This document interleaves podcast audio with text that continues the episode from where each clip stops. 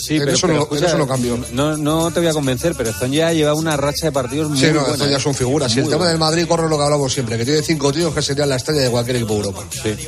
Bueno, solo ha perdido con Unicaja aquí en casa y fuera con Tenerbache en una última jugada que no podían haber perdido el partido. O sea, que realmente ha a perdido... Ver, a ver si no le joroba la peña el menos 28 de hoy para la Copa, porque la verdad se lo ha destrozado. Eh, bien es cierto que los verdinegros dependen de sí mismos, pues si ganan los dos partidos están dentro de la Copa.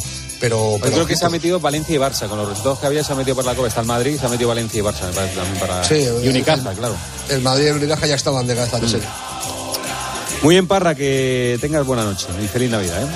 Igualmente a todos, un abrazo muy fuerte y que tengáis felices fiestas. Chao.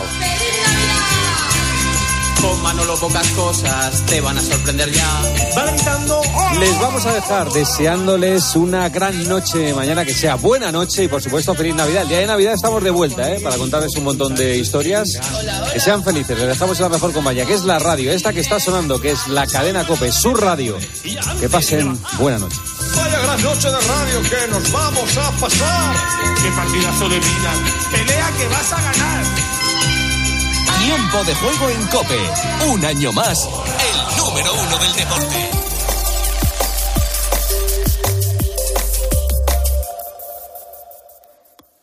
Es la una, a las doce en Canarias. Última hora en Cope. Estar informado.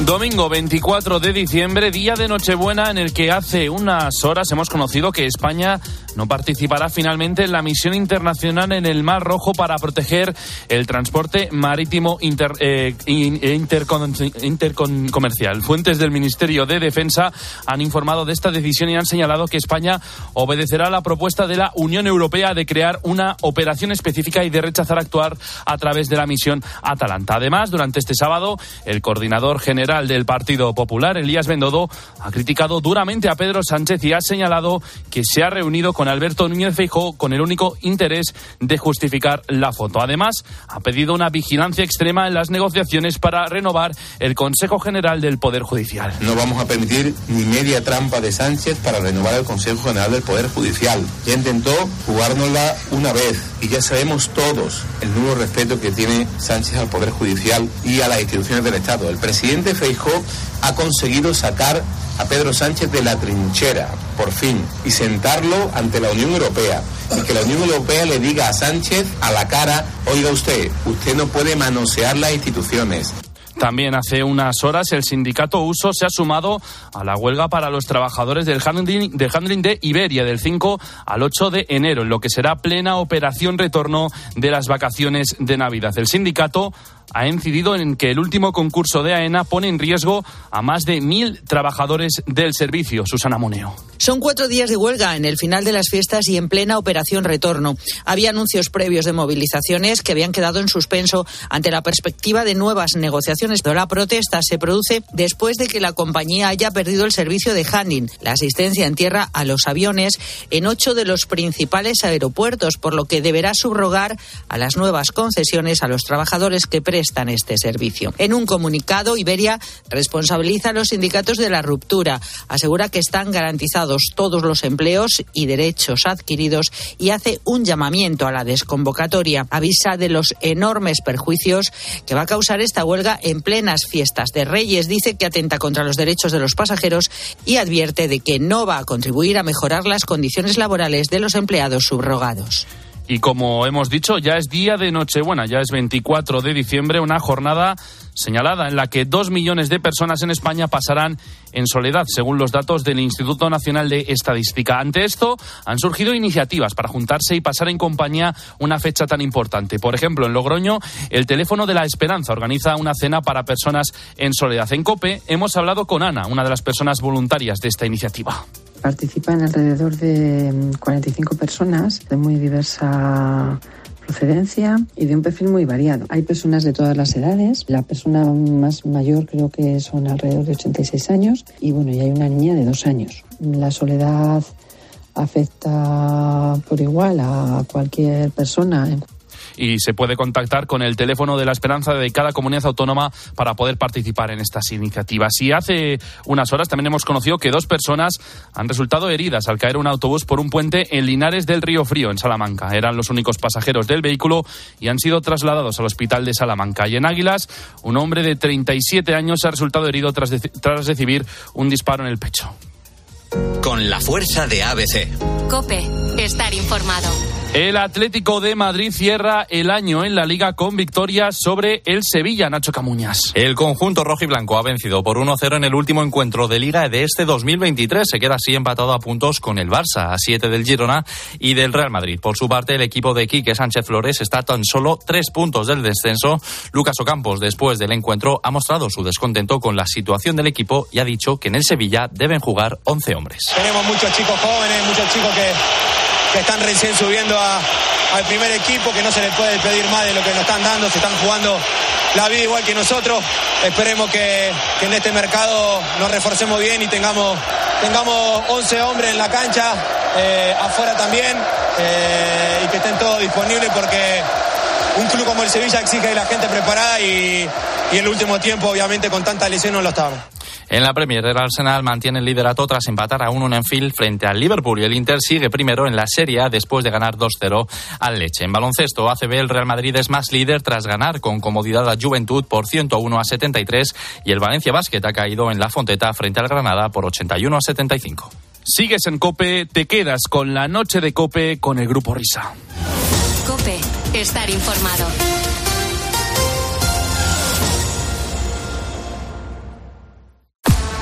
¿Quieres que el partido te vaya como anillo al dedo? Descubre el My Match en exclusiva en Winamax. Crea tu apuesta escogiendo selecciones de un mismo partido y obtén tu cuota personalizada. Imagina tu escenario ideal gracias a My Match y pon una cuota a tu intuición. Winamax, las mejores cuotas. Juega con responsabilidad solo para mayores de 18 años. Escuchas la noche. Con el grupo Risa. Cope estar informado. Esto es la noche con el grupo Risa. Acuérdense que les van a preguntar. Queridos mendrugos, bienvenidos a las clases de preparación para las campanadas de tiempo de juego, para que por fin no os comáis la mitad de las uvas antes de que terminen los cuartos, cenutrios, para que de una puñetera vez entendáis lo que es el carrillón inútiles. Gracias por acompañarnos en estas clases que os van a cambiar la vida, porque mira que sois elementales, que llevamos con la noche vieja desde pequeños y aún no entendéis cómo va la movida, desgraciaos. Por fin vais a distinguir unas campanadas de España, unos cuartos de España, cuartos en libertad. Eh, ese carrillón que es como un huevo bajando, huevo de España. Mandriles. Con la primera clase os explicaré lo que son los números romanos, para que por primera vez en vuestra triste existencia sepáis leer la hora en un reloj de agujas. Y no comáis las uvas todas juntas cuando gritan feliz año nuevo. Peleles. En el tiempo de juego de España, clases de preparación a las campanadas. Entra en el nuevo año con buen pie. Luego, si se tuerce, ya será culpa tuya, melón. Empezamos la semana que viene cuando me lleguen los Bizum. Y feliz Navidad, inútiles. ¡Hola, hola! ¡Hola, Pepe! Comienza la noche del Grupo Risa la de los insomnes, la de los borrachos, la de los colgados, la de los crápulas, la de los sonámbulos, la de los currantes, la de los amantes, la de los taxistas, la de los barrenderos, la de los pibones, la de los moscones, la del sonido hipersensible, la de la cadena Cope. Las horas más paranoicas de la radio española. Si no hay prórroga. La noche del grupo Risa. En la técnica, alguien habrá. En el control central, vete a saber. En la central de los anuncios, ni el tato. En la animación general, areucas. En la descoordinación, no hay ninguno. Más que nada porque en este programa no coordina nadie. La noche del grupo Risa. Los responsables de estas tracanadas radiofónicas son, por orden de aparición, Óscar Blanco el Whopper. Aquí estamos. Fernando Echevarría, la Agustina de Aragón. David Miner, el del sabor de los tierra. Noche del Grupo Risa.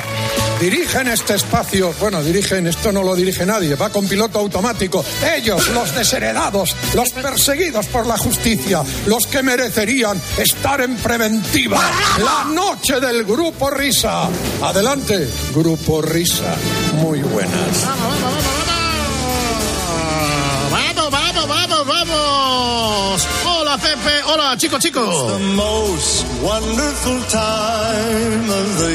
Por fin una música que merece la pena y que yo entiendo. Buenas noches a la gente guapa, simpática, maravillosa de este país deportivo y no deportivo. Eh, Ay, la noche del grupo Risa. Pura golosina radiofónica. Y hablando de golosinas, aquí estamos. Con nuestra cinta de cromo de Panini. Transmitiendo con nuestra grabadora analógica con forma de mazapán. No sé dónde comprar casetes, tío. Ya no hay casetes. Ya no hay, ¿verdad? Hemos perdido todo en España. No, es que los vas a buscar en Amazon y cuestan una pasta, ¿eh? Las cintas cuestan, ¿eh? Sí, sí. Tienes que gastarte los cuartos. Todo hay que decirlo. Casi sale más rentable borrar las antiguas. No, perdona, casi sale más que, no sé, pero tan caro está. Está caro, está caro. Ten en cuenta que los derechos de la premio son 2.000 euros. Estamos hablando de palabras mayores. Ay, chico, chico. Bueno, estamos en el Facebook, estamos en el Twitter X, se llama ahora. Arroba Grupo Risa. ¿Cómo se puede llamar una cosa X? No. Se me ocurre algo que se puede llamar X, sí. Sí. Está muy bien puesto, déjalo. Y en el correo eléctrico, grupo risa, arroba cope.es. Y en los cuatro grupos de Telegram. Así ha quedado el bombo. Grupo 1, de los mensajes. Grupo 2, de la musiquilla, las as. El grupo 3, por fin Cuernes, Alberto Herrera, ese joven valor de la radio, de la cantera de Mareo, Yogurín. Y en el grupo 4, Vaya Fiesta, Paisano, Gijón, Rama Castaño. Ay. De Moss Van de Furtano de Years. Moss Van de Furtano va a ser una charla, hombre, con un veterano, compañero eh, de la radio de, de esta historia de la futbolista española del Circo del Balón Redondo, que ha sacado libro. Vamos a descubrirlo ahora mismo. En la sintonía maravillosa de la cadena Cope. Empezamos ya.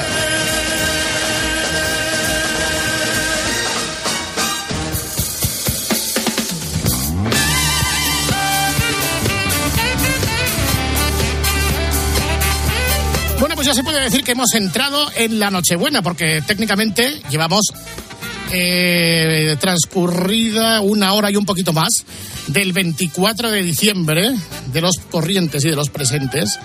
Eh, así que hemos considerado que probablemente un buen regalo de Navidad eh, para esta Nochebuena y para estos fechas tan entrañables, pues para ti que eres futbolero y no solamente te gusta el fútbol y tus equipos, sino que has seguido durante muchos años el periodismo deportivo, porque seguro que conocerás a muchos de los que salen aquí, quizás no están todos los que son, pero sí son todos los que están, es la obra, la ópera prima del gran Felipe del Campo que se llama Buenas noches y buenos goles. Buenas noches, buenos goles, buena madrugada, Felipe del Campo, amigo.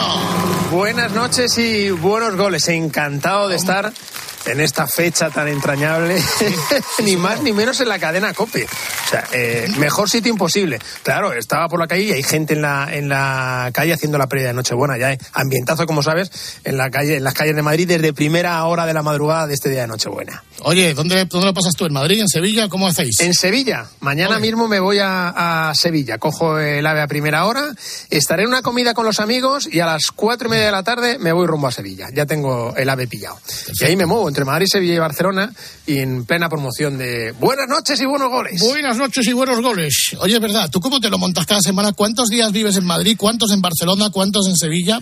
Claro, sí, sí. Mi familia, o sea, yo vivo en Madrid, donde hago Radio Marca, como sabéis. El fin de semana, el programa de gol está en Barcelona, donde voy el fin de semana, sábado y domingo. Y tengo mi familia en Sevilla, porque los niños son pequeños y decidimos durante dos años que mejor sitio que estar en, en Sevilla con los niños pequeños. Con lo cual, eh, divido mi semana en tres escenarios: Madrid, Barcelona y Sevilla. Parece como el 92, pero en eh, trayecto de tren de un lado para otro. Pero bueno, no hay que parar. Soy feliz haciendo lo que hago y me lo paso viendo de un lado a otro. Así con O sea, los eres, ciudades. Eres el rey del ave. Sí, señor, sí, señor. Ya tengo tarjeta esta, platino o lo que sea. No me extraña con tanto viaje de un lado para otro. Y eso me ha dado tiempo para escribir el, eh, el libro, ¿eh? porque claro, todo el rato en el AVE, eso permite que uno se concentre y empiece a, a darle vueltas a la memoria y a recordar una profesión que sabéis vosotros más que nadie. Es apasionante y aunque no lo digáis, es la mejor profesión del mundo porque nos lo pasamos fenomenal. Sí, echamos buenos ratos, esa es la verdad. Mira, hablando de gente comprometida y sobre todo muy polémica, compañeros que tienes en Radio Marca, eh, gente, pues rajadores por excelencia. Vicente Ortega, buenas noches, querido Vicente. Pero ¿Cómo- bueno, pero bueno, pero si está aquí el gran Felipe del Campo, pero qué barbaridad. Hola Felipe, buenas noches, ¿qué tal estás?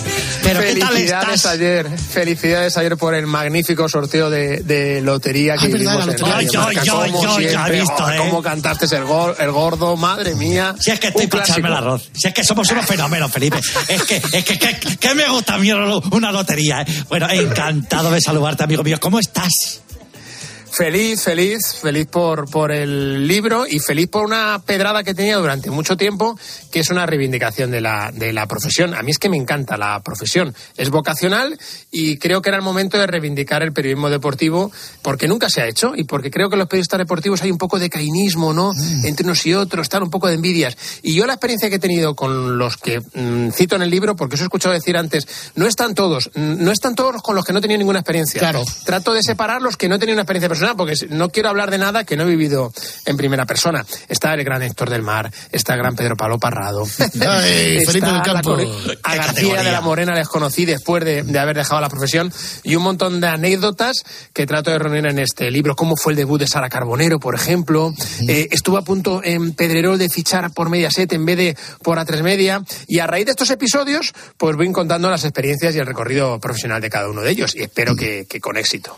Bueno, además, como no es un libro que tiene principio, nudo y desenlace, podemos comentar alguna de las anécdotas sin perjuicio de cuando lo leáis hay 800.000 más. Por ejemplo, esta que tú dices de la Nochebuena de Marca, ya que estamos hoy en Nochebuena. Bueno, Marca TV sabes que pisábamos mucho líneas rojas y hacíamos cosas muy extrañas. Como por ejemplo el, el 31 de diciembre, dentro de siete días, pero del 2010, Lara Álvarez, desconocida por aquel entonces, y un servidor nos fuimos al Benito Villamarín precisamente a contar las campanadas con el 12-1. Es decir, cada campanada era un gol de España porque en ese momento se cumplía, pues ahora se cumple el 40 aniversario, pues en aquel momento creo que era el 30 aniversario o el 25 aniversario. Y en Nochebuena le dimos vueltas. Oye, todas las cadenas con el rey, por aquel entonces estaba de moda el primer youtuber sin saberlo, que era Hola Marquistas, de Eduardo Sí, Inda. Marquistas, y le dijimos ahí, Dataca, ¿os acordáis, no? Hola Marquistas. No sé, Oye, marquistas. Eduardo, ¿por qué no haces un especial Hola Marquistas a las nueve y media de la noche contraprogramando al rey? Y Eduardo Inda me dijo, ¿cómo? Digo, sí, sí, en todas las cadenas va a, va a estar el rey y la única que, la que no va a estar el rey va a estar eh, Eduardo Inda contándonos, bueno, pues el resumen del año del deporte. Y allí se vino el tío. A las seis y media de la tarde empezamos la grabación, se puso como el rey y empezó a, a hacer un resumen de- del año. No estuvo mal de audiencia porque, claro, la gente que estaba un poco cansada o que no quería escuchar a su majestad o aquellos que fuesen republicanos, pues casi preferían escuchar a Eduardo Inda. Y fue pues uno de los golpes de efectos que hicimos en, en aquella época de Marca TV a Eduardo Inda, que es monárquico, como sabéis, eh, tampoco le pareció mal hacer la competencia. Y como sabéis que Eduardo Inda tampoco tiene mucho afán de protagonismo, No, no, por favor. No, de hecho, de fue hacerlo de, a gusto. hacerlo del rey Juan Carlos y luego Juan Carlos abdicó. O sea que yo creo que el las puñetero llegó a las, a las seis y media o siete, imaginaos el día de Nochebuena, tal día como hoy, llegó como a las seis y media para hacer la, la grabación. Y bueno, pues ahí hablaba, empezó hablando como, como él era, hola marquistas. Y hay que destacar algo que, que hablando de Eduardo Inda, que, que ratifica un poco en la profesión. Por ejemplo, su gran eh, eh, escudero por aquel entonces y luego eh, uno de los periodistas que más mm, exclusivas ha sacado ha sido Esteban Urriztieta. Esteban, Esteban, Y la gente dirá, ¿Esteban. Urriztieta? ¿Y qué fue? ¿Qué, qué era Esteban Urriztieta de jovencito? ¿A qué se dedicaba? Periodista deportivo. Por eso. Es que Ángels Barceló, Carlos Francino, eh, Andreu Bonafuente, Jordi Évole, Matías Prats, Olga Biza, todos ellos han tenido un recorrido por el periodismo deportivo y luego no han tenido ningún problema para hacer información general. Y de eso también trato de reivindicar, que el periodista deportivo vale para todo y al revés no. Es la teoría que intentas desarrollar, bueno, que desarrollas en el Sí. libro, sobre todo al final, ¿no? Eh, como pones, por ejemplo, que Manolo Lama podría narrar una guerra, pero que Pablo. Motos no podría hacer un tiempo de juego. De hecho, eso es demostrable. Acudiendo a la historia, recordamos la noche del golpe de Tejero, pues ¿quién estaba ahí con la unidad móvil? García estaba. De la misma manera que García desconvoca una huelga de pilotos de Iberia, o de la misma manera, pues Paco González, con Nevia y con todos, pues eh, tuvimos que hacer durante tres meses el tiempo de juego de la pandemia sin fútbol. Era un programa de fútbol sin fútbol en el que pues abordabas otro tipo de asuntos de otras disciplinas. De hecho, tú fuiste periodista político durante un año, ¿no? Luego volviste. Claro, en, eh, consiguió una, beca en la. Una beca, no era un contrato de la Asociación de la Prensa por un año en la agencia EFE. Y entonces eh, decidí dividir el año en dos. Venga, seis meses para ser periodista eh, político en el año 2004, ya os cuento la importancia que tiene esto. Y luego otros seis meses en deportes. Entonces, en el primer semestre del 2004, pues fíjate, en España pasó el 11M, el cambio de gobierno. Se casó eh, eh, la actual reina Leticia con eh, Felipe VI. Eh, o sea, fueron seis meses apasionantes en la vida política. Y yo mm, disfruté porque además tuve base eh, de ciencias políticas. Yo soy diplomado en ciencias políticas, además de, de en periodismo. Y sin embargo, a pesar de lo que había yo cuando pasaba por la redacción de deportes y escuchaba la sintonía de la Champions, tenía un cosquilleo especial. Y eso lle- llegué a la reflexión, oye, si en el mejor semestre de la historia, en ese momento, política, por la cantidad de cosas que habían sucedido, no tenía ese cosquilleo, es que yo quería ser periodista deportivo. Habéis puesto un ejemplo antes y vosotros lo conocéis muy bien. Miguel Ángel García Juez probó Hombre. fortuna en las noches de Onda Cero y no funcionó. Hasta él lo reconoció. El recorrido inverso nunca ha funcionado. Y al revés, sí que hemos visto ejemplos de periodistas deportivos que han triunfado en, en- en las teles, en las radios y en la, y en la prensa nacional. Además, eh, fíjate, lo que, lo que no une el deporte o lo que no une el fútbol, ¿quién diría que has trabajado al mismo tiempo con Pedro J, con Inda, con Contreras, con Ferreras, todos embarcados en el mismo proyecto? O sea, el deporte es el único capaz de hacer eso. Eso fue en el nacimiento de Marca TV. Marca TV, como sabéis, es propiedad de unidad editorial y decidió que la gestión de, de los contenidos la llevase la sexta. Yo, por aquel entonces, estaba en la sexta dirigiendo un programa que me dijo el consejero delegado que iba a durar un minuto al ver el primer resultado, que por eso se llama Minuto Resultado. Luego funcionó bastante. Sí, sí, Contreras. Le dije, oye, Contreras, ¿por qué se va a llamar Minuto Resultado? Y me dice, porque va a durar un minuto cuando veamos el primer resultado. Contreras, como siempre, animando con la Siempre echando cables. Correcto. Y en, en ese momento de nacimiento de Marca TV, imaginaos una mesa de unidad editorial. Por un lado, Pedro J, Eduardo Inda, Tacho Bennett, Mediapro, Antonio García Ferreras, La Sexta, José Miguel Contreras, Globomedia y Antonio Fernández Galeano, que era el consejero delegado de unidad editorial. Y no se discutió de nada, todos remando porque el canal eh, saliese adelante. Y eso me hace pensar, porque yo tengo anécdotas con muchísimos periodistas, por ejemplo, en la época que estuve en 13TV, en esta casa, lo pasé genial. Eh, yo hacía un informativo entre Urdazi y Antonio Jiménez. Y ahí es cuando empezamos además a hacer el juego de palabras con los futbolistas y con las historias. Y, y lo pasé divinamente. ¿Qué quiere decir esto? Pues que acertáis. El deporte en estos casos pues, no tiene colores. Lo veis cada noche en el partidazo donde se Sí, juntan sí, con sí. tertulios de diferentes ideologías. El libro de Felipe del Campo eh, seguro que lo tienen muchos para regalar empaquetadito y sobre todo a la familia, como José María del Nido. Presidente. Muy buenas noches, buenas noches, Buenas Felipe. noches. Buenas, noches a todos los oyentes de, de la cadena que ve un librazo. ¿eh? Yo recomiendo la compra de este libro eh, fehacientemente.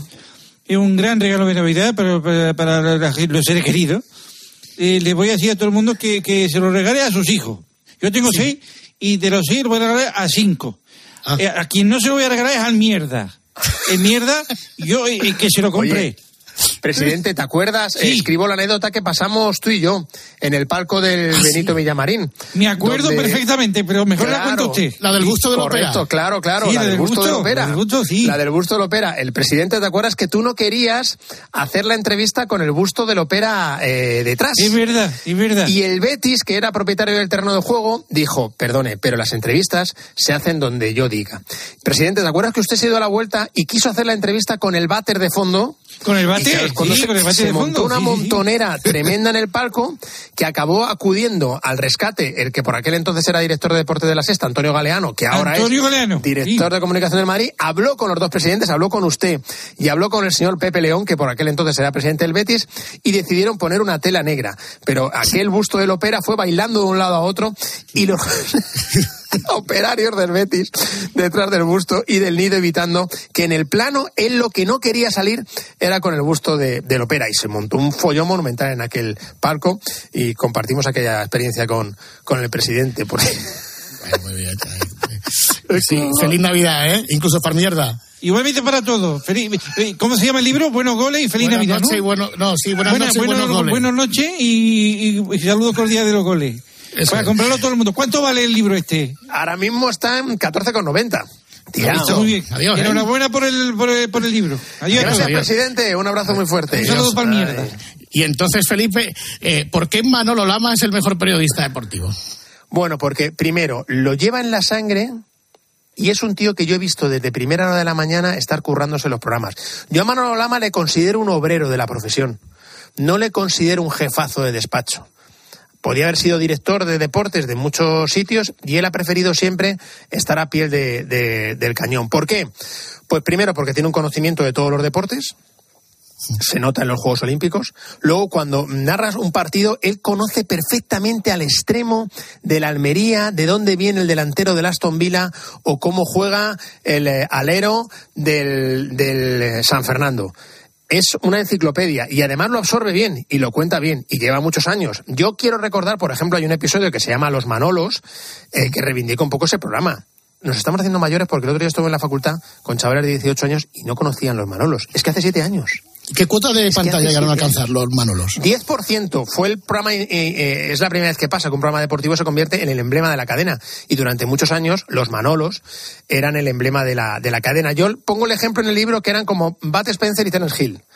Terence Hill el guaperas, Manu Carreño, el que iba en plan educado, el que era cuidadoso y el, y el que golpeaba, que era Lama, que era el, el, el Bat Spencer de, de aquel programa que durante mucho tiempo fue el programa más visto de la cadena y de la sobremesa en todas las televisiones, cosa que no ha ocurrido en la vida. Yo soy un hijo también de Estudio Estadio, mis ídolos eran, eh, eh, pues no era Hugo Sánchez o era Baltazar o era Schuster que por aquel entonces despuntaban, pues era José Ángel de la Casa, era Pedro Barte, Paco Grande, en fin, todos Qué aquellos poco, que... qué poco te gustaba Benny Hill, ¿eh?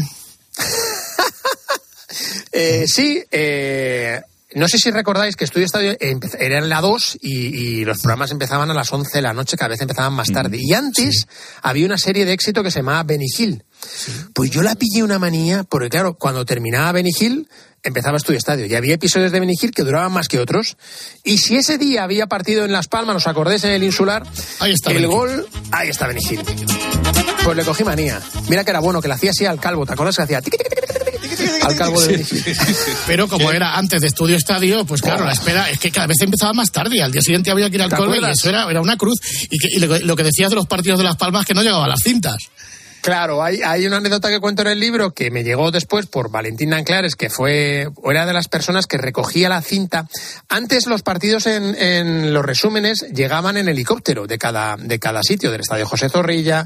Y entonces, eh, cuando llegaba el partido de Las Palmas, llegaba, lógicamente, allí era una hora de, de retraso con respecto a la península. Entonces se lanzaba la, la cinta y Nunca, nunca esa cinta contenía los últimos 30 minutos, porque si no, no llegaban a- al resumen a tiempo. Con lo cual, si había una remontada, es decir, Las Palmas ganaba 1-0 y luego el Barça remontaba con gol de Marcos y de Calderé y se ponía 1-2, pues esos dos goles del Barça no se veían y no se grababan. Es decir, las remontadas que ocurrían en los últimos minutos no están eh, etiquetadas y eso me lo ha contado muchas veces Paco Grande porque he recurrido a él a preguntarle, oye, Pues ¿qué imagínate con en el, eso? en, el Pues- fútbol, en el fútbol de ahora que dice, añaden 10.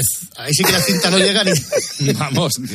Luego Andrés Montes, eh, tengo un periplo fantástico con él cuando, cuando llegó a la sexta. No sé si le conocéis personalmente. ¿Andrés le conocéis personalmente? No, sí, sí, sí. Una vez estuvo con nosotros en el, en el programa alternativo que hacíamos en, en, en Rock FM, Rock and Gold antes. Vino un día, sí. Eh, bueno, pues un personaje fuera y una persona distinta fuera de los, de los micrófonos, un personaje dentro de- del estudio. Y yo creo que conseguimos durante esa etapa en la sexta, la sexta era una cadena que acababa de arrancar, y José Miguel Contreras, al que antes he aludido, los, los padres fundadores de la sexta, José Miguel y Ferreras, consideraron que había que intentar hacer un golpe de efecto. Y el golpe de efecto fue traer a Andrés Montes, que venía del baloncesto. Y, y colocó en el mercado tiquitaca, fútbol con fatatas, dónde están las llaves. Eh, yo recuerdo aquella época como si fuésemos cantantes de, de rock and roll. Llegábamos a los estadios, eh, Salinas, Kiko, que eran los comentaristas, y Valdano. Es que fíjate qué tripleta, ¿eh? Buenas noches, Esos tres. Felipe. Qué momento Claro te que sí, recuerdo. Jorge, vaya momentos, Exactamente. ¿eh? Kiko, ¿qué tal estás, Kiko? Bien, ¿te muy acuerdas? bien. No, por supuesto que lo recordamos a Felipe. Buenas noches. Y buenos Sí, goles. no, no, pues, y, bueno, y buenos goles. Eh, ¿Cómo te gusta eso? Ni te eh, meter el apellido, ¿eh? Buenas noches, buenos goles. Pues sí, lo pasamos bien. Eh, una etapa distinta, un narrador fantástico y lo, lo estábamos en los que sabíamos verdaderamente de, de esto, ¿verdad? Kiko coincidió luego con, con Pachi haciendo minuto y resultado y donde Pachi conoció también la eh, tomamos la decisión de que hiciese la sexta deportes por la noche. Y allí apareció Sara Carbonero que nadie la, la conocía. El jefe de deporte de la sexta colaboraba en la tertulia intermedio con Paco García Caridad y nosotros estábamos buscando chicas para completar el, el famoso minuto y resultado. Teníamos a Susana Guas, teníamos a María Martínez, que atropelló del por. ¿Os acordáis de esa acción? ¿Os acordáis de esa imagen? Pueden buscar los oyentes de, de Grupo Risa. María Martínez estaba haciendo una conexión de un partido de Osasuna, en minuto y resultado, y del por intentó salvar un balón y la lanzó a, a- a- a lo lejos. Eh, entonces la conexión quedó invalidada porque María Martínez fue arrollada por Del Por. Cualquier oyente del grupo Risa a esta hora de la madrugada puede verlo porque esa imagen está archivada como aquel desmayo de Lopetegui. ¿Os acordáis del desmayo de Lopetegui sí, en la sí, sexta? sí, que Pachi salió. Bueno, pues mm, me voy a deciros que Sara Carbonero debutó en ese programa y al poco tiempo conoció a Iker Casillas, que se interesó por la figura de Sara Carbonero viendo un informativo y un minuto y resultado de la sexta. Ahí nació el amor con periodismo deportivo y ahí llegó el momento culmen con periodismo deportivo cuando Sara Carbonero entrevista a Iker Casillas en la final del Ahí Mundial. nació el amor, ahí nació el amor, sí señor. lo que- Ay, lo ay, mejor que ha habido. Felipe. Después de Jesús Puente, Felipe del Campo. Lo que necesita es amor, ay, el celestino de todas las parejas de España, exactamente. Pero yo voy a contar una cosa que es cierta, ¿no? Fijaros, vamos a echar un poco más para atrás la maquineta, ¿no? ¿Cómo sería la casa de locos donde vivía Felipe el Campo eh, en aquellos años 80 y 90, ¿no? Eh, eh, porque en una habitación escuchaban al Parrado, en la otra escuchaban a García y en la otra escuchaban al Joserra. ¿A que sí? Tal cual. Pero tú eres el de. Parrado, chico, chico. Claro, yo. no- me- ahí está, ahí está, ahí está, pa, ahí está. El periodista, tú escuchabas el periodismo etiqueta y era tu hermano el que escuchaba a García y tu padre de la Morena, ¿o cómo era eso? Correcto. Eh, mm, pura golosina deportiva. El, el único periodista en el libro que no tiene na- el año de nacimiento es Parrado. Que es como los actores de Hollywood. Nadie lo sabe. Porque no sé. Nadie lo sabe. Nadie lo sabe. ¿Vosotros sabéis cuántos años tiene Parrado? No, no, no. Yo creo que ya había FM, ¿no? Sí, ¿no? Pues yo empecé con Parrado y ahora he vuelto a ver, el- a- a- no, hemos coincidido en Radio Marca. Mirad, aquella, aquella etapa eh, sirvió para el podcast de Juan Arena, del Saludos Cordiales, porque yo era estudiante de, de periodismo y a mí me costaba aguantar hasta las 12. Yo reconozco que la radio que escuchaba yo era más local y luego mm, me gustaba más costumbrista, por eso me gustaba mucho más eh, ver a, a- escuchar a, a Parrado y a las 12 ya no llegaba, me- me- se me hacía puf, bastante tarde. Y una noche que vino caldeada porque era una Eurocopa del 96 y había un enfrentamiento total entre, Clemente entre Gallego, García ¿te acuerdas? Esa, esa tarde del, del- del incidente, yo dejé mi cassette de doble pletina. Para los oyentes jóvenes era un cassette grande donde se podían meter dos cintas de cassette y yo grabé los dos. Y ahí se quedaron. Al día siguiente tuve un examen de, en ciencias políticas, al día volví y me, es- me escuché todo lo que ocurrió, pues en la sobremesa. Y dije, madre mía. Y esas cintas fueron rolando por todos mis amigos, porque claro, aquí no había ni YouTube, ni forma de colgarlo, ni nada, iba de mano en mano. Y la dejé guardada en, en mi mesilla de la, de la calle Ayala, donde vivía de, de niño. Y cuando Juan Arena empezó el podcast, digo, creo que tengo una bomba que te va a encantar. Y efectivamente apareció esa noche donde se leyó el acta del partido de Liga de Medios de Cope frente a, a SER, que vosotros habéis rescatado en muchas ocasiones, y que es, un, una, es el culmen de donde estuvo la, el enfrentamiento entre García y, y De la Morena. Pues yo era un loco de eso. se disputa un torneo de fútbol sala para medios de comunicación. Francisco González González. La cadena SER tiene que ganar como sea. Nunca lo ha conseguido. El partido terminó con empate a tres. Les voy a leer partido disputado el 16 de abril de 1996, el acta del encuentro. Descalificado el jugador número 10, Francisco González, del equipo Cadena Ser, por decirle a un compañero suyo al cual yo estaba amonestando, escribe el árbitro. Cágate Esto leyó García en aquellas broncas. Los dos se han arrepentido, yo creo. O no sé, García, si tú te has arrepentido o no. No, no, yo simplemente sabes que yo soy notario de la actualidad. De hecho, la radio deportiva pudo cambiar en el año 86. Hay un corte que tiene por ahí el Webber, no sé, si lo tiene lo ponemos y si no lo cuento yo en un instante. ¿Por Eh, Eso no lo sé. Sí, eh, vamos a ver. Fíjate, hoy te, lo- te lo voy a confesar. Ahora, en serio, ¿eh?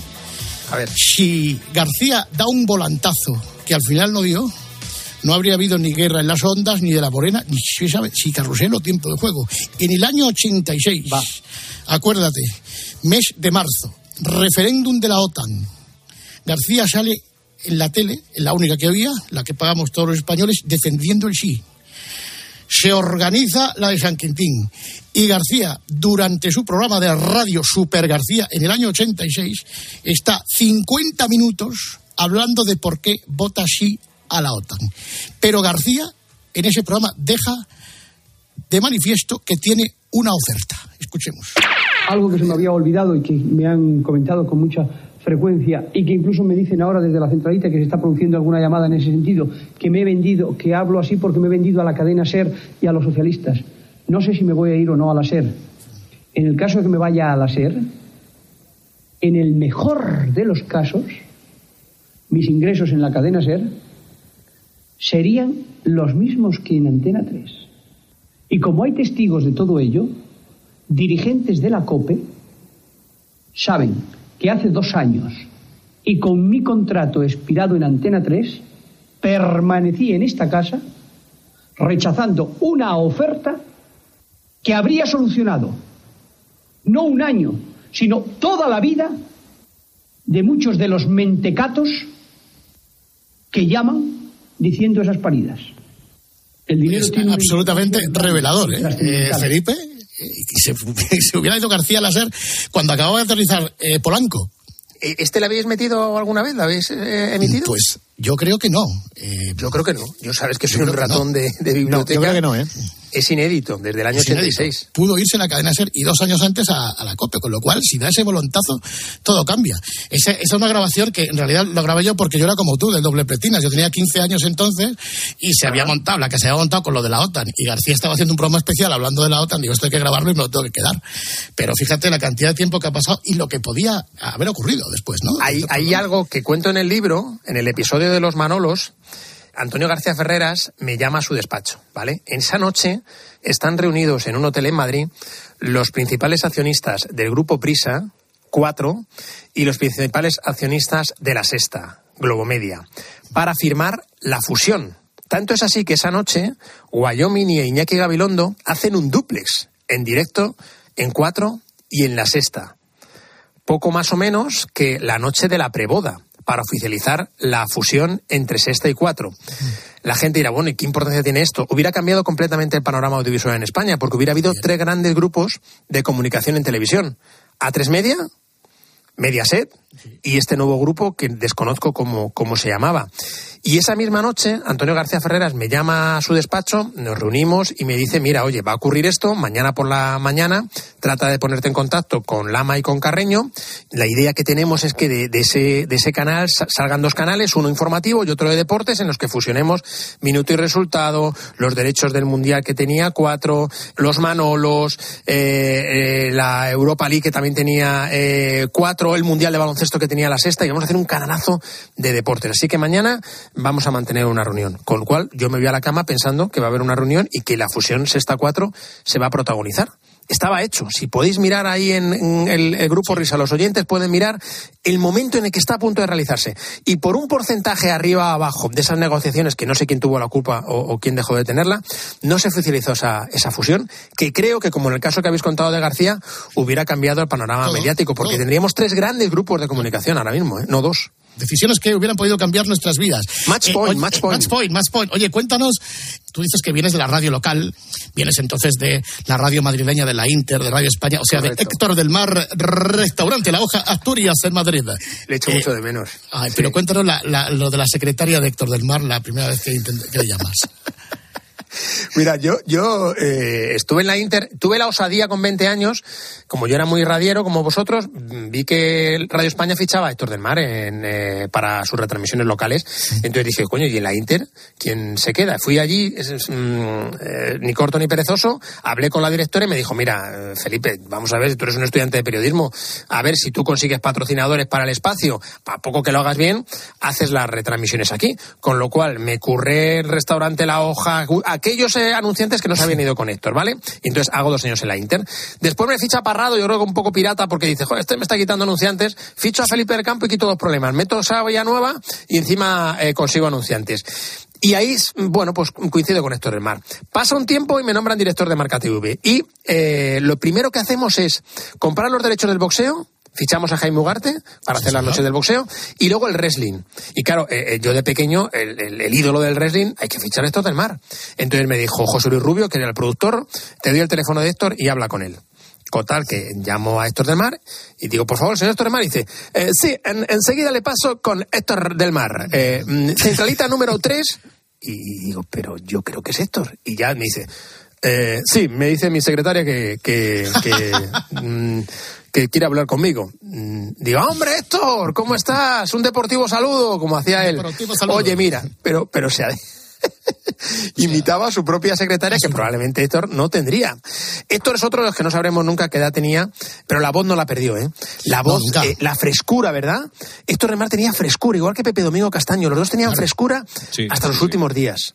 Además, yo tenía el problema, como muchos supongo, de que, claro, en, en los primeros años 80, cuando Héctor del Mar se va a la cadena SER, pues los que escuchábamos mucho a García, pues empezábamos a oír Antena 3, pero había surgido con fuerza un narrador enorme e inolvidable para todos, sobre todo ahora, que es, es Gaspar Rossetti, el gran Gaspar Rossetti. Entonces escuchabas a, a Gaspar y escuchabas, bueno, a Héctor del Mar en la SER, lo que yo me he enterado por el libro, que no lo sabía, que en realidad Héctor del Mar deja la cadena SER porque no le gustaba la estructura de un programa en cadena, las paradas, Claro. Conectar con otros partidos, él Exactamente. quería ir a su rollo, ¿no? Claro, lo, entenderéis perfectamente. Él estaba acostumbrado a las retransmisiones locales, a ser el prota de la narración y a sus movidas y sus, y sus cuñas. Y él estar en una cadena en la que se conectaba solo de vez en cuando con el partido de la jornada, porque claro, la gente que está escuchando ahora al grupo Risa debe pensar que es que siempre ha sido así, que los horarios eran escalonados. No, no, eran todos los partidos a las 5 de la tarde. Entonces el partido de la jornada lo hacía Héctor, por ejemplo, Real Madrid, Valladolid, ¿vale? Eh, pero claro, la- eh, conectaban con el Osasuna Atleti, con el Real Sociedad Barça, con el Atlético Madrid Valencia, y eso hacía que Héctor no estuviese cómodo, porque no le daba tiempo a relatar. Eh, simplemente eran conexiones. Y entonces, entre que la SER no acabó de estar muy contenta y que Héctor quería volver a sus orígenes, por eso él siempre quería narrar el partido íntegro y utilizar sus reclamos eh, comerciales. Bueno, eran muchos. Tenía uno solo para simplemente para decir, como vosotros hacéis con Andújar, eh, lo de córner. ¿Te acuerdas que decía? ¡Córner, número cuatro! Decía, ¿verdad? Y Tenía yo creo que, solo yo- para decir yo eso, creo ¿te que? Lama, Lama empezó con él así en la SER. Corner, Ah, número, no sabía. Maragodo. 62. Solo, solo estaba para dar los números. 64, niño. no falta. Número 5. ¿Te acuerdas? Eso estaba. ¿Dónde está Sí, el número? sí, sí, sí, sí. Cuatro, Héctor. Gracias. Vámonos, Eh. vamos, vamos, vamos, vamos. Vamos, Sí, vamos, sí. vamos, vamos. Y otra de las ¿Cómo te personalidades importantes, ¿cómo te queremos? Que acaba de salir ahora es Andújar. Cuéntanos tu relación con Andújar. Yo llego a Marca TV y, y Andújar está en Radio Marca y hablo con Edu García. Oye, Edu, tío, yo creo que Andújar es un personaje. Y me dice, Edu, sí, ha hecho algo de tele, pero tal, no sé qué, creo que puede funcionar. Y Andújar le fichamos para Marca. Y además, eh, pedimos permiso a la liga para que hiciese una silueta de él durante las retransmisiones y que entrase a comentar las jugadas polémicas. No sé si los, los aficionados o los oyentes se ponen en situación. El partido del abierto, el año 2012 en Marca TV y cuando hay una polémica aparece la silueta de, Andújar para decir si es penalti o no. Total, que eso lo trasladamos a Futboleros, el programa que hacemos de tertulia. Y una noche que Látigo Serrano me lo recordaba el otro día que eh, mantuvimos un rótulo durante una hora y media sobre una jugada de Higuaín en el Sánchez Pijuán, mano o pecho. Y entonces el mano o pecho ocupaba toda la pantalla de Andújar, se ocupaba de pelear con unos y con otros para defender a- al árbitro, para criticarle o para decir si esa jugada había estado bien pitada o no. Yo como era director de la cadena, cuando Andújar estaba en futboleros, me iba a mi despacho a organizar la parrilla de la programación, porque el programa con Andújar estaba en buenas manos. Claro. Tendríais que ver la curva de ser con Andújar, chicos. Era aparecer Andújar y se disparaban las audiencias. Era como, como Alfredo Landa. Era colocar a Alfredo Landa en la pantalla de televisión. Tanto fue así que os tengo que confesar que Andújar al, al día siguiente tuvo que ir al médico y el médico le recetó que no podía intervenir más en futboleros porque tenía taquicardias. Él no hizo caso al médico, a los dos domingos siguientes le ocurrió otra vez y le dije, mira Juan, esto no puede ser. Tú no puedes tomarte esto, no, porque hay que subir la audiencia, porque hay que ganar, porque no sé qué, porque me peleo con uno, con otro, tal, tal. Juan, de verdad, descansa tranquilo. Y a la un mes me dijo, mira Felipe, mm, yo ya lo he hablado con mi familia y yo allí salgo con un estado de nervios tremendo. Juan le dimos descanso, él dijo que, que no quería seguir y es cuando apareció la figura de Eduardo Turra de González, que nació también en Marca TV. sí, sí, sí, tú. Sí, sí, Es que, Andújar, es que tú lo vives, ¿eh? Te- es que te, que, metes en que, el- que, que yo lo vivo, que, que es una manera que no Magnífico. Que, que es una cosa fantástica. Yo, Televisión Española me llamaba todos los años para dar la campanada. Y yo decía que no podía, porque yo tengo una cuota de ser maravillosa. Y todo gracias a Felipe del Campo y a Marca Televisión. Oye, has hablado además de látigo serrano o lo que es lo mismo, fracaso escolar, ¿no? Bueno, hay veo que has leído el libro y eso me encanta. A ver, una reivindicación que hago es en el episodio personajes ilustrados. Porque la gente los ve en televisión y piensan que vemos personajes ahí, Juanma Rodríguez, Látigo Sí. Serrano. Estos del Tomás fútbol que Roncero, patas al diccionario le pegan, no saben hablar, no habrán leído nada, sí, exactamente. Hay una licenciatura en periodismo de la Universidad Complutense entre los años 92 y 97 que hay un eh, alumno que sobresale por encima de todos, que es Miguel Serrano. ¿Por qué? Porque consigue 26 matrículas de honor de las 29 asignaturas. Las otras tres sobresaliente. Flojo, ¿eh?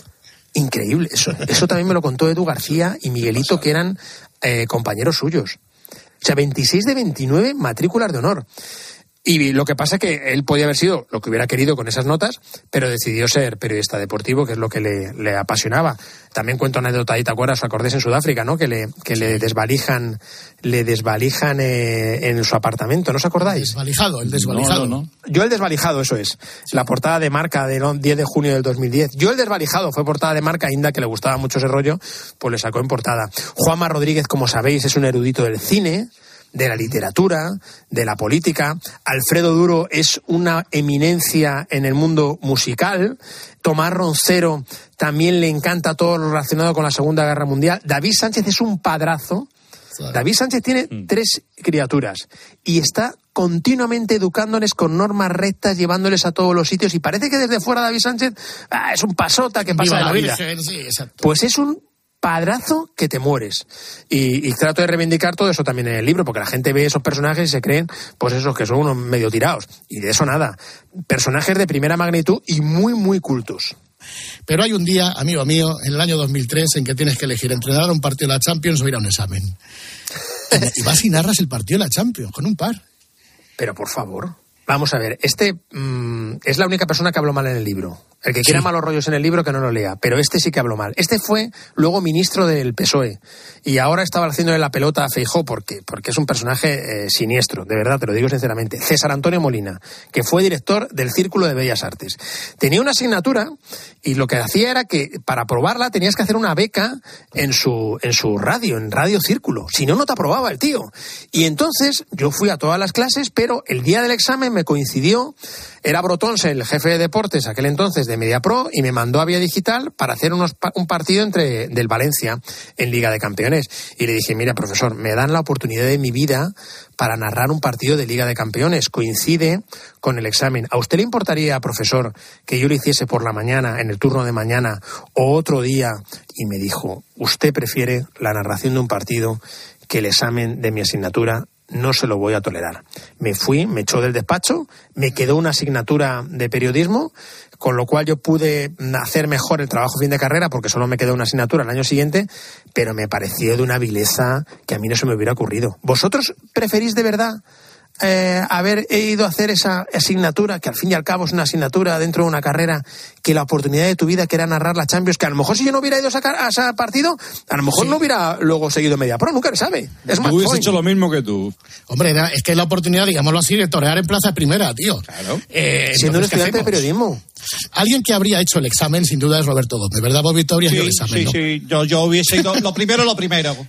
Partidos, hay más, hay más partidos que longanizas, pero eh, esa falta de respeto a ese profesor es imperdonable, Felipe del Campo. Ya, ya, es verdad. que Imperdonable. fatal. Eres un panenquita de esto. Eres un panenquita de esto. Panenquismo o libertad es el episodio de Roberto Gómez. Sí. Bueno, es que llega a decir que no sabe quién es Ibai Llanos en una conferencia en. en ¿Quién es. Ibai? ¿Quién ¿Os es Ibai? aquello, no? Hombre. Sí, sí, no sé si fue en Badajoz, ¿dónde era por ahí? en Badajoz. Eh, se formó tal escándalo que hubo un millón de reproducciones en apenas dos horas por la frase de Roberto Gómez, que sabéis que no da puntada sin hilo. Y él eh, lanzó esa frase sabiendo la repercusión que iba a tener. Y además es el inventor de una frase brillantísima. El periodismo deportivo se divide en una eh, situación decisiva para su historia, dijo. Esto es panenquismo o libertad. Panenquismo o libertad, Roberto. Ahí estuviste sublime y, Sí, por sí, eso un sí, episodio va dedicado a él y al resto de panenquistas. Por cierto, la- eh, los dibujos los he hecho yo en el libro. Ah, sí. ¿Te gustan? Son preciosos, sí, sí, sí. Todas las ilustraciones las he hecho yo. Lo que pasa es que firma otro que no sé quién es. ¿Quién dice que las ha hecho? Es Osoman, es un, es un retratista.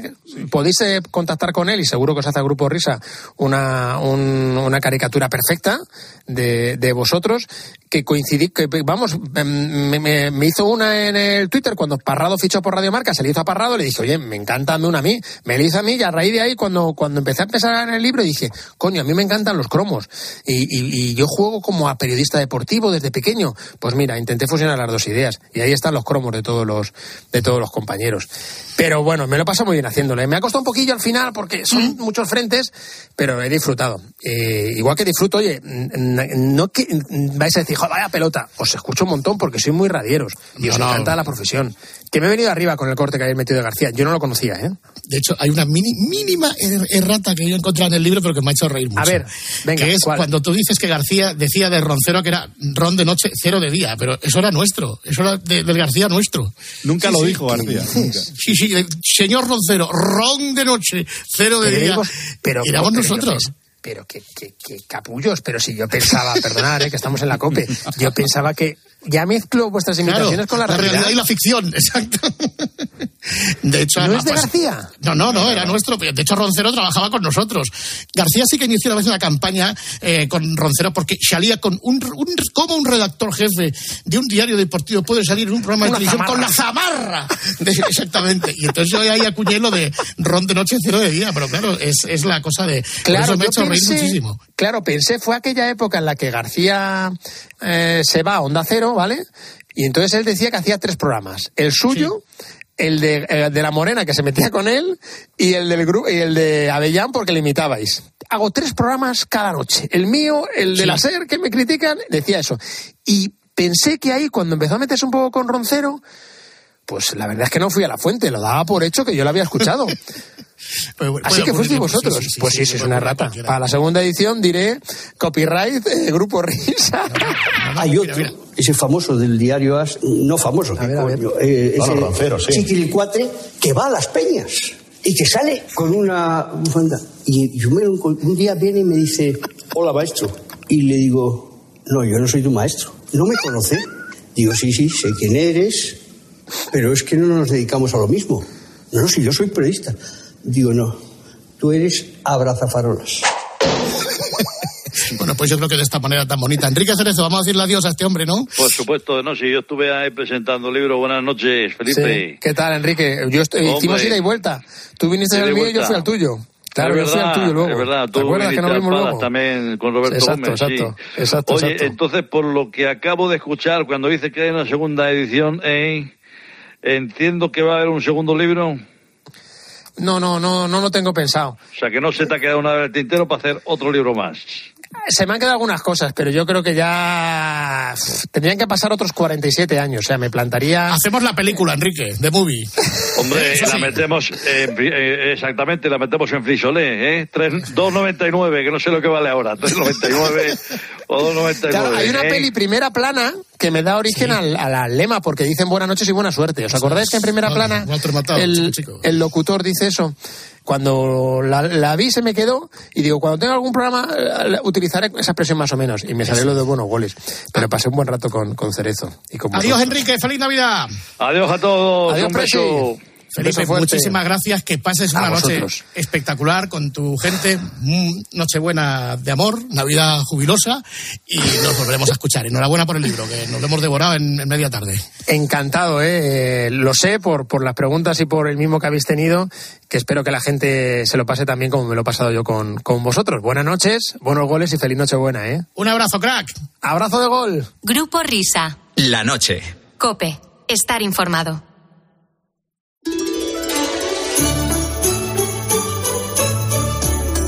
Cope vivimos contigo la alegría de la Navidad. Escuchas la noche. Con el grupo Risa. Cope. Estar informado. Esto es la noche con el grupo Risa. Acuérdense que les van a preguntar. Y ya viene con su reno Gregorio Parra. Buena madrugada. ¿Qué tal, amigos? Buena madrugada, muy buenas noches. Bueno, pues vamos con, si os parece bien, la primera petición de esta madrugada, que es eh, de Juan Francisco Calayán, que nos escribe de Victoria y nos dice, queridos amigos del Grupo Risa, me pareció escucharos hace varios años una llamada de vuestro butragueño a un sitio para un curso de coser. Si leéis este mensaje, lo encontráis y os apetece ponerlo, me haríais muy feliz. Un abrazo y feliz 2019. Bueno. Ha aparecido, ¿eh? Ha aparecido. Ha aparecido. Perdón por las prisas, ¿eh? Eh, entrenaba Zidane. Y no sé si os acordáis que mm, de ciento a viento, pero una vez y otra también se rompió el pantalón. Y bueno, me acuerdo más era eh, lo del tiempo entre costuras. Y luego también fichó a Coser, ¿no? Por el baloncesto. Bueno, Fabián Coser. Fabián Coser. Esa es una parida que se me acaba de ocurrir. Pero las llamadas del buitre eran estas, atención. Mis costuras, dígame. Eh, hola, buenos días. Sí, Eh, yo llamaba por un eh, taller de iniciación de costura.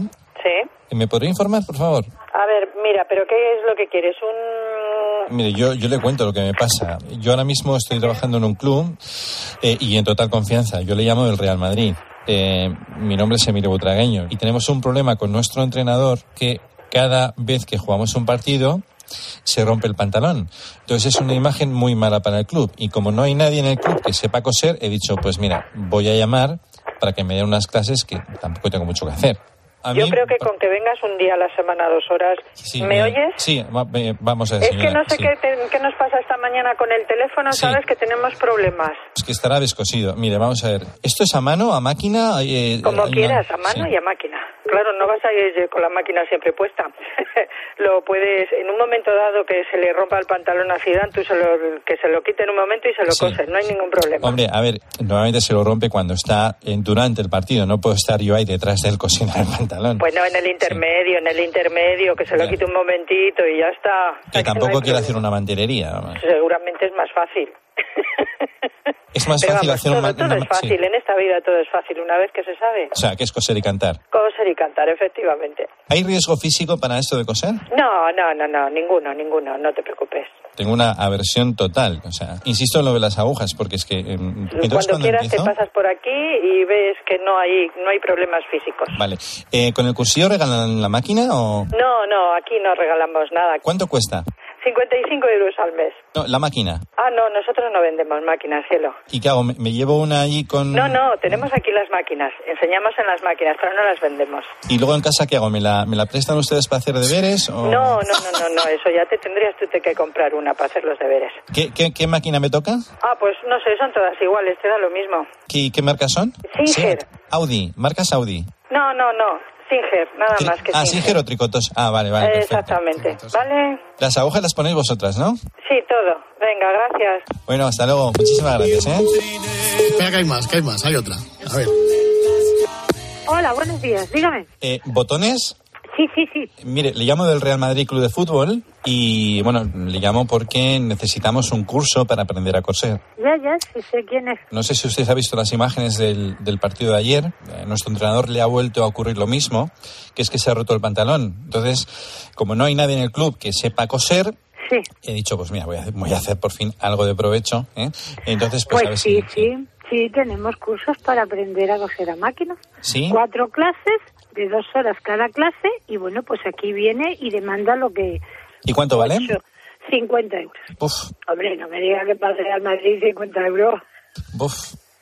Eh, no sé si hay presupuesto para esto en el club, ¿eh? No.